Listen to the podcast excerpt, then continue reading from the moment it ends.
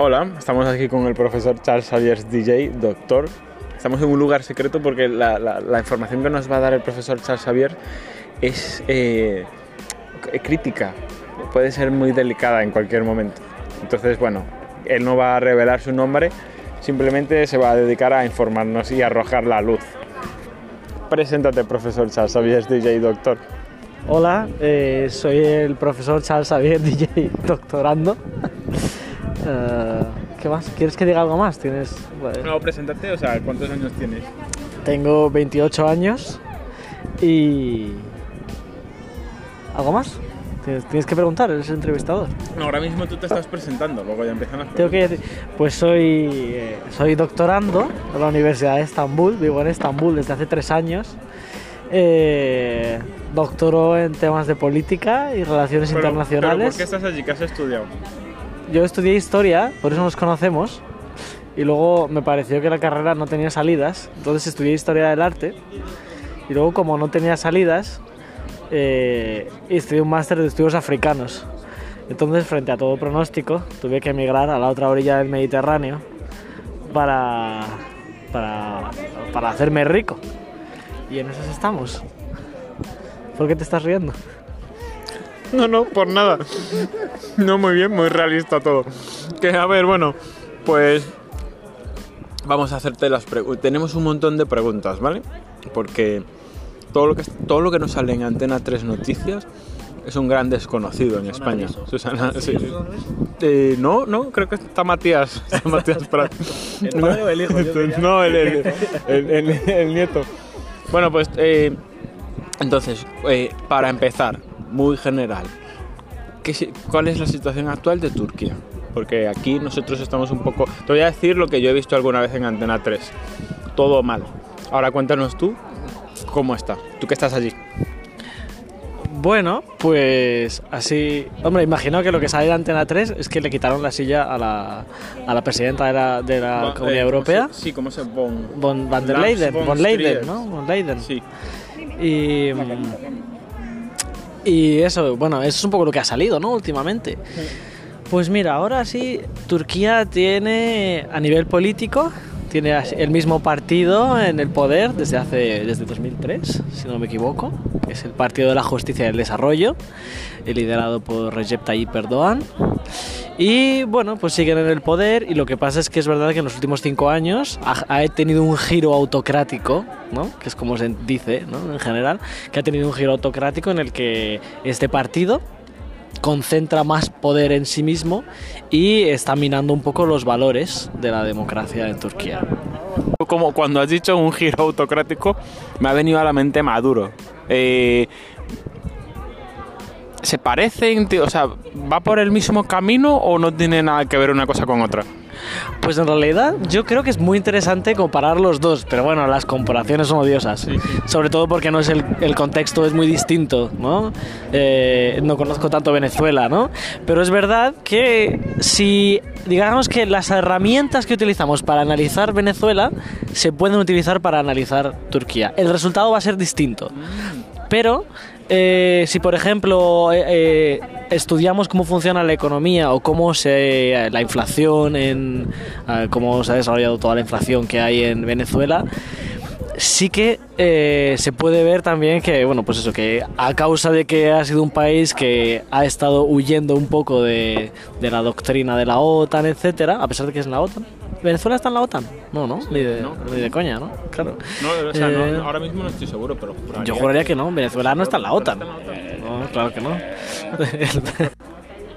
Digamos que eso, que en cualquier caso, que Turquía ahora mismo está sufriendo una inflación brutal, ¿no? Y que está desarrollándose, ¿sabes? Que, que está creciendo a nivel exponencial. Entonces, el contexto es muy distinto, pero es verdad que, digamos que el líder, la figura de un líder autocrático, eh, que en principio parece no saber mucho de política y de economía, y, y, eh, los constantes ataques a mordiendo la mano que te da de comer, entre comillas. ¿no? Han causado, mm, bueno, pues eso, lo que podemos ver.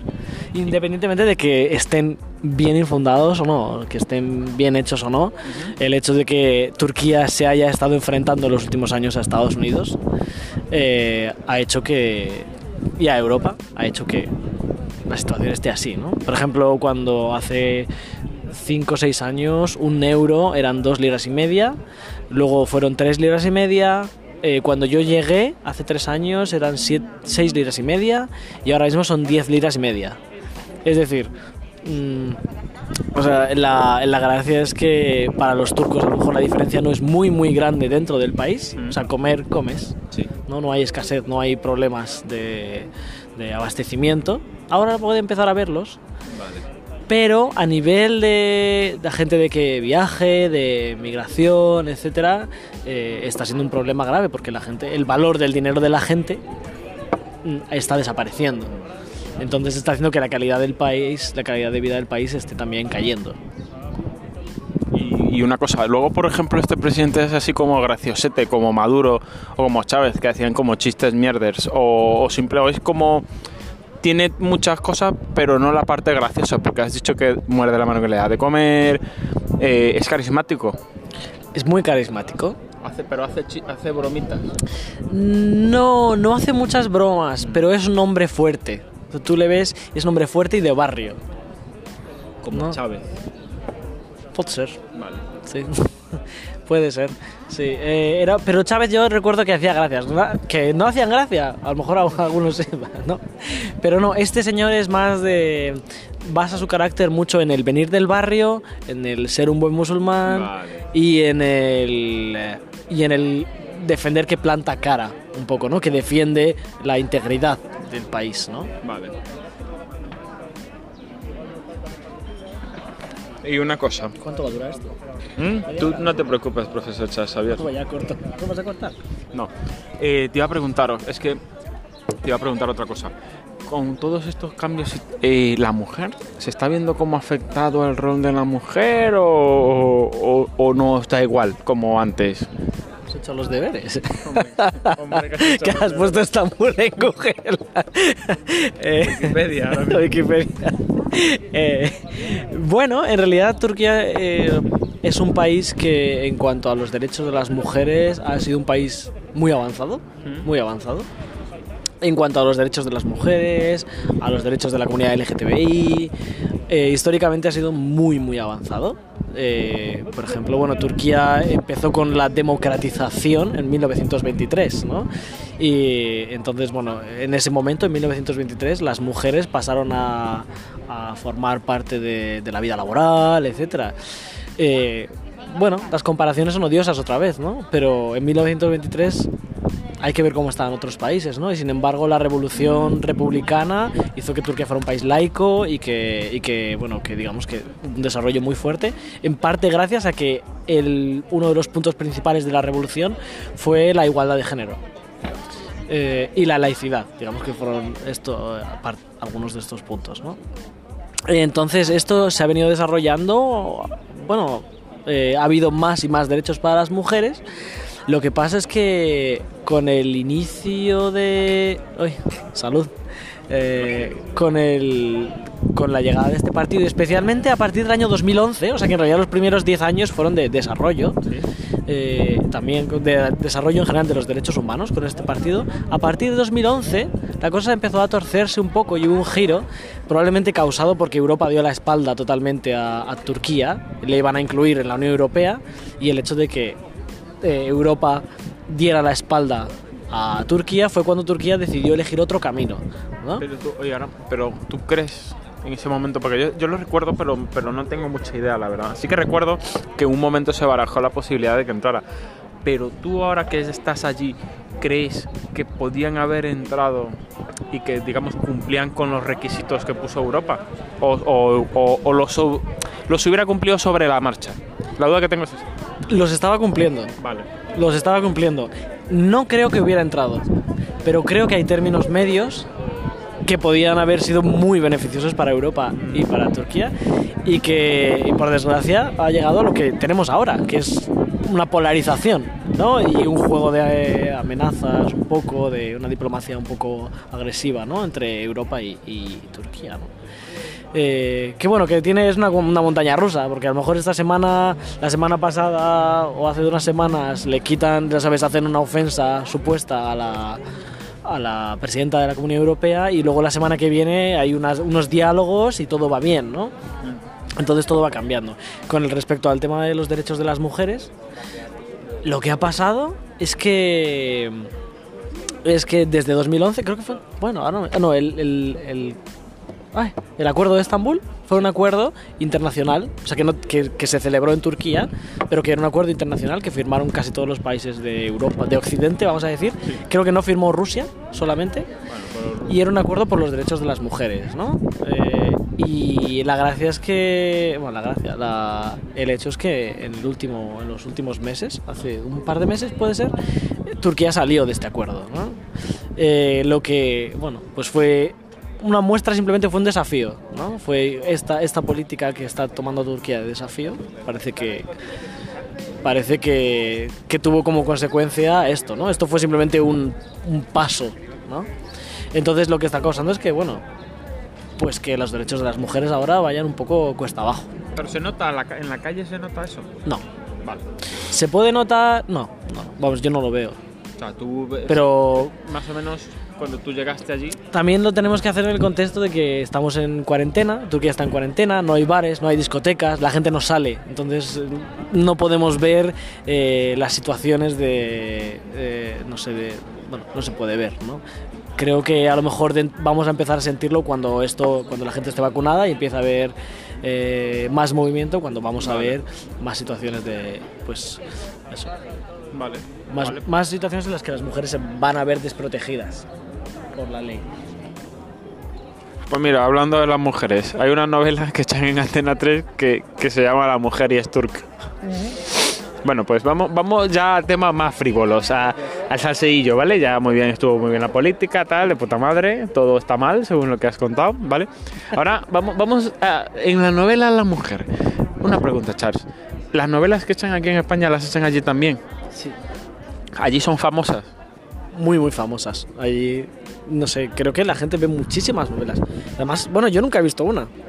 Pero los capítulos son como de dos horas y media, son no, larguísimos. No, no, no, sé, a mí me han contado que, que son que pues una horita o dos o así, más. Sí, sí, son muy largos, ¿no? O sea, yo lo que sé, yo lo que sé es que, no sé, la, como que la gente se pone en casa eh, y, y se, se, sienta en el sofá, pues te sientas a las 10 y a las 12. ¿no? allí las novelas las echan por la noche también. Sí, vale. sí, por la tarde-noche, yo, que yo sepa. Y, y, y las, creo, no te he preguntado, ¿allí a qué hora se come? ¿Cuáles son los horarios de allí? Se desayuna 9. Se desayuna a las 9 o así. Yo creo, sí, 8 o 9, bueno, cuando te levantas. Y además el desayuno es un desayuno copioso. Y luego. alubias? Sí. Sí, en plan alubias algunos días o a veces como muchos platos, mucha miel con mantequilla, con patatas fritas, con huevos, con jamón, jamón de, de pavo.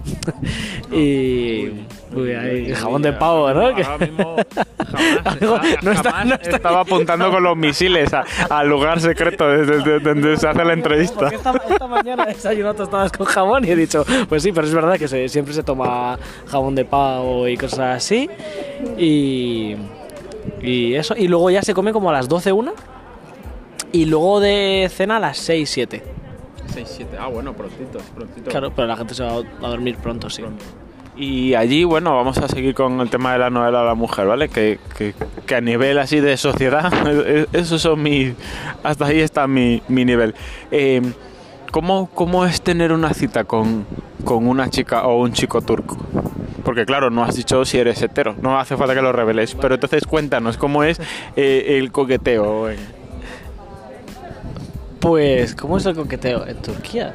Creo que se parece mucho al coqueteo en Europa, ¿no? Imagino que porque en Turquía es un país que está muy...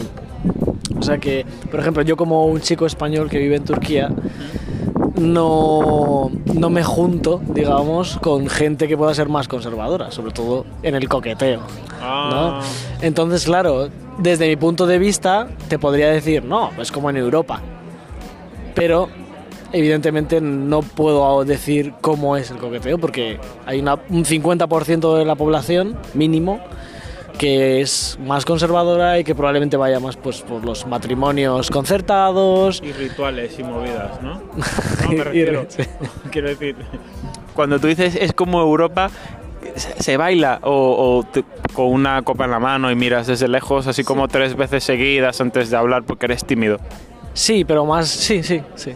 Vale, es como en Europa, confirmamos que es como en Europa. Y luego, por ejemplo, allí eh, la gente, el, o sea, en las novelas se ve que llevan como el pelo brillante. Hay un cuidado capilar, o sea, usan champú bueno o en plan de Plus, como Pues me alegra que me hagas esta pregunta. Eh, pues sí, en realidad la gente tiene muchísimo cuidado. De hecho, eh, la gente cuida mucho de su pelo. Por desgracia, el- el cuidado del pelo allí, el, el agua es muy mala, el agua de la, de la ducha. Es, es agua con cal. Como que si tú te metes en blogs o en Facebook así de extranjeros en Estambul, hay un montón de mensajes que es como el pelo se me queda seco, así, Sí. ¿no? Eh, ¿Por qué? ¿No? Y porque tiene mucha cal el agua, entonces te reseca el pelito. Fuera de eso, la cultura de peluquería es más tradicional, porque aquí vas a la peluquería y te pones un peinado bonito y ya es como moderno, ¿no? Bueno, peinado bonito. No, a ver, yo no quiero. Voy a romper una lanza a favor de Turquía ahora mismo. O sea, peinados bonitos, no sé. Aquí normal. No, no, aquí, aquí, aquí. Sí, pero aquí, aquí peinados bonitos y normalmente la peluquería va, la gente va y, y a que le dure. Sí, sí, por aquí al 3 y por arriba al 4. Sí, o ni, o, o ni eso, o, o, o to- o le, o le hacen como una especie de, como una diadema de con la máquina, le van haciendo diademas hasta que llegan a la nuca. Bueno, vale, no quiero entrar en polémica. Pero eh, lo que quiero decir es que en Turquía, o sea, aquí vas, por ejemplo, y se tarda menos. Se- se- o sea, tú vas a una peluquería y normalmente se tarda menos. Y. en plan, no sé, yo cuando siempre, si- yo siempre que yo he ido aquí a una peluquería. También, de- y con el discurso de por aquí, por los lados al 3 y por arriba al 4. Y a- por los lados a maquinilla y arriba con tijera, Sí. ¿no? Allí lo dices y te miran así como. Ya, pero. Pero más, enséñame una foto. Claro, o sea, tú puedes ir con el móvil y una foto. Claro, y enséñame una foto del actor que te gusta o de tú cuando alguien te dijo que te quedaba bien. Ahí está. ¿Y cómo se dice cortito para que me dure en turco? Que eso seguro que a nuestros oyentes les interesa, sí. Xa olsun. Vale. No, no, pero... Con esta- ¿cómo es? Sa- Sabroso. ¿cómo? otra cosa sabrosa. Xa olsun. Eso es, Eso es como que sea que esté corto, ¿no? Que sea que sea cortito, sí. Xajuk, xajuk olsun. Que eso sería para que me dure, ¿no? No, eso es que esté cortito, ¿no? Y, y cortito para que me dure. Pa' que- ¿Cómo se No, dice eso? Ya está, no hace falta, no hace falta que responda. Seguro que, que los oyentes no están interesados en eso. Vale, una cosa, y por ejemplo los turcos, por lo menos en el círculo en el que tú te mueves, ¿dónde veranea? ¿Cuál es el venidor de Turquía? Cuando ellos dicen, me voy de vacaciones, por ejemplo aquí, que la gente se va a Gijón, porque es la mejor ciudad de España, eh, allí, ¿qué es Gijón allí en Turquía? Bueno, Gijón, la mejor ciudad de España, por supuesto. Eh, claro, en Turquía mm, hay dos tipos. Por cierto, la cultura de las vacaciones en Turquía es como algo nuevo. En Turquía, desde que es de los años, en España es que es de los años 60, una cosa así, ¿no? Pues en, en Turquía es como de los años 80-90 y clases medias, ¿no? La gente no dice, ah, ¿qué hacemos en verano? ¿No? Ahora. O sea, en los últimos 30 años empieza esto, ¿no? Entonces hay dos zonas, ¿no? Bueno, hay tres zonas, porque Turquía tiene muchísimo mar, ¿no? Entonces está la zona de abajo, que se llama Antalya, que es para gente con dinero y para rusos. Entonces es turismo de hotel de lujo y bueno, las playas son muy impresionantes, pero está todo ultra urbanizado, catástrofe ecológica, eh, bueno, eh, Benidorm. Luego está la parte del Egeo, que es como islas griegas, que es ya más la gente más, progresista, con más inquietud, que no le importa conducir en carreteras así estrechitas y que vayan por la... Gente que llega, bueno, cuatro horas por carreteras reguleras para encontrar una playita. ¿No? Vale. Lo otro que sería como en plan aquí Mallorca y los alemanes, los rusos también hacen así como ese turismo de ir a destruirlo o son más respetuosos. Sí, pero los rusos van a... Es un turismo muy de eso, de hotel de lujo, pero van al sur. O sea, van a su hotel, no se mueven del hotel, Sí. ya está, ¿no? Y allí hacen sus cosas. Y luego está este del Egeo, que es un, un turismo más europeo, o sea, el que no sé, bueno, no sé tú, ¿no? Pero bueno, eso, de ir a pasar una semana a una casita y mm, así entorno rural o más, o una ciudad como Izmir, que luego te puedas coger el coche y te puedas ir a una playita, ¿sabes? Eh, y que no haya mucha gente en la playa. Y luego hay otra zona que es el Mar Negro, que el mar es un poco regular y peligroso. Hace llu- llueve, ¿no? Y podríamos decir que es como Asturias, Cantabria, Galicia, ¿no? Eh, ¿Todo verde? O sea, ¿te refieres a que es todo verde? Sí. verde, montañas, comida rica y sí, y, y que vas un poco más es un eso, sí, como que vas un poco más no solo por ir a bañarte al mar, sino porque allí hay una oferta natural, una oferta de comida y todo muy Vale, pues mira, ya para finalizar, estamos ya terminando. Allí en Turquía, por ejemplo, eh, te lo pongo en contexto. Aquí en España, digamos que España se divide en tres zonas. El norte, eh, la mi- la- lo del medio, vamos a llamarlo lo del medio, y, y Andalucía, ¿no? Allí- Vale, lo de, en lo del medio está Madrid, Castilla y León, tal. Entonces, Cataluña está en lo del medio, yo lo siento mucho. Entonces, eh, allí cómo es la... Porque eso- claro, Turquía es grande de cojones. Eh, ¿cómo, ¿Cómo se divide Turquía? En plan, yo qué sé, tienen chistes en plan lepe. ¿Existe un lepe?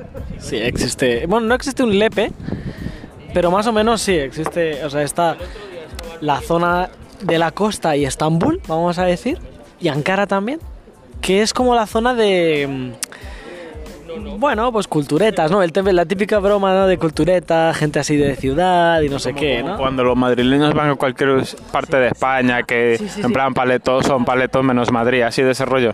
En Estambul pasa mucho eso, ¿no? En Estambul, ah, mira, viene de Estambul. Bueno, pues le cobramos el doble, ¿no? Y Ahora viene de Madrid. Pues así, ¿no? Eh, tenemos terrazas, así en Estambul dicen tenemos Un terrazas. suplemento de terraza, mejor dicho. sí. Eh, y eso por un lado. Y luego está la zona de Anatolia, que es el centro. Bueno, el centro no, porque tú has dicho que el centro era, estaba Madrid. Anatolia es como las Castillas y parte de Andalucía. Es decir, árido, árido, pueblitos y encanto, entre comillas. y así lo odio ahora, ¿eh? No, esto que lo voy a oír. No, escucha, eh, yo no me hago responsable de las opiniones de los invitados, ¿vale? Eh, en la zona de Anatolia es así eso, pues es bastante árida, hace mucho frío en invierno y mucho calor en verano. Eh, y es un poco como Castilla-La Mancha y Castilla y León, hay lugares muy muy bonitos, se come muy bien. Y pero a lo mejor si vives ahí pues un poco aburrido. ¿no? Vale. sí, ¿no? Fan.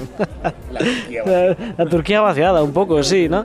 Eh, está muy guay, a mí me gusta mucho y, y, claro, tiene muchísimos paisajes, es una pasada, ¿no? Pero es verdad que la gente en Turquía se queja mucho de que los que viven allí, ¿no? Porque normalmente en el centro hay mucho conservadurismo, la gente más progresista o que tiene más inquietudes se suele ir, etcétera, ¿no? Y luego hay otra zona que es la zona de la frontera con Siria y la frontera con Irán, ¿no? Que es una zona con una cultura totalmente distinta, más rural, ¿no? Y que, bueno, pues es una zona que a mí me encanta, pero diría que es mi zona preferida. Eh, tiene como una riqueza brutal en cuanto a comida, en cuanto a cultura, porque hay muchas culturas, hay árabes, hay kurdos, hay turcos, y es una pasada, es una pasada. Y, y eso, un poco sería la tercera zona, ¿no? Entonces son como tres paisajes distintos, ¿no? Los paisajes urbanos y, y con gente así de este estilo, luego el centro, que es así, pues eso, más como Castilla, y, y luego otra zona que es como muy especial, muy mm, Oriente Medio, vamos a decir. Sí. Como Aladino, como por ejemplo los, los, los oyentes que hayan visto Aladino pueden pensar en Aladino cuando hablas de la, de la zona 3. Mm, Sí, sí, sí, totalmente, sí, sí. Sin genios, lo que es la parte fantasía la tenemos que dejar aparte, pero, pero bueno, sí. Vale, pues muchas gracias, profesor Charles Avies, doctor DJ. Vale, pues vamos a esperar a ver si hay una próxima entrevista y nos cuentan más cositas. ¿Cuándo vuelves? ¿Cuándo vuelves a este lugar secreto que nadie sabe cuál es? Este lugar secreto. Eh, en agosto, en agosto. Si, si se puede, si se puede, en julio, agosto estaré por aquí otra vez. Vale, pues en julio, agosto volvemos a hablar y que los oyentes pues ya te conozcan. Habrá otro tipo de preguntas, ¿vale? Bueno, pues, ah, pues hasta luego, queridos oyentes. Muchas gracias y enhorabuena por este proyecto que me parece maravilloso, la verdad. Eh, Y bueno, bueno, muy gracias a ti, gracias a ti. Y gracias por la cerveza también. No sé de qué me hablas, de qué cerveza. Hasta luego, queridos oyentes.